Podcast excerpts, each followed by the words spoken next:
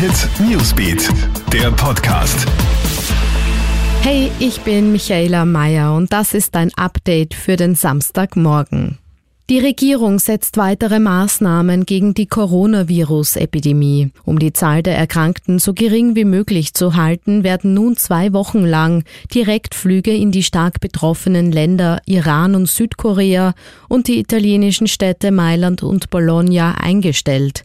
Flugpassagiere aus Drittstaaten aus einer Krisenregion brauchen als Einreisevoraussetzung eine Arztbestätigung. Zusätzlich werden weitere Kontrollen eingeführt, und zwar punktuelle Gesundheitschecks an den österreichisch-italienischen Grenzübergängen. Die Zahl der bestätigten Fälle in Österreich ist unterdessen auf 66 angestiegen. Das Virus hat nun alle Bundesländer erreicht, auch das Burgenland. Die meisten Fälle gibt es in Wien und Niederösterreich.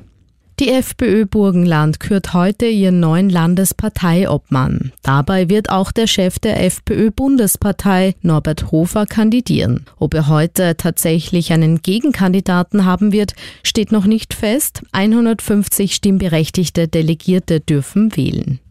Und wir schauen zum Skiweltcup der Herren ins norwegische Kvitfjell. Dort steht heute eine Abfahrt am Programm und zwar die letzte Abfahrt in diesem Winter. Denn das alpine Weltcup-Finale im italienischen Cortina wurde wegen des Coronavirus abgesagt. Mit der Finalabsage steht fest, dass die Abfahrtskugel an den Schweizer Beat Feutz geht. Start der heutigen letzten Herrenabfahrt ist um 11 Uhr. Eröffnet wird das Rennen vom Norweger Kjetil Jansrud. Als erster Österreicher ist Vincent Griechmeier mit Startnummer 7 dran. Alle aktuellen Ergebnisse und News gibt's für dich auch am Wochenende stündlich im Kronehit Newsbeat und natürlich kannst du unseren News Podcast auch abonnieren. Kronehit Newsbeat, der Podcast.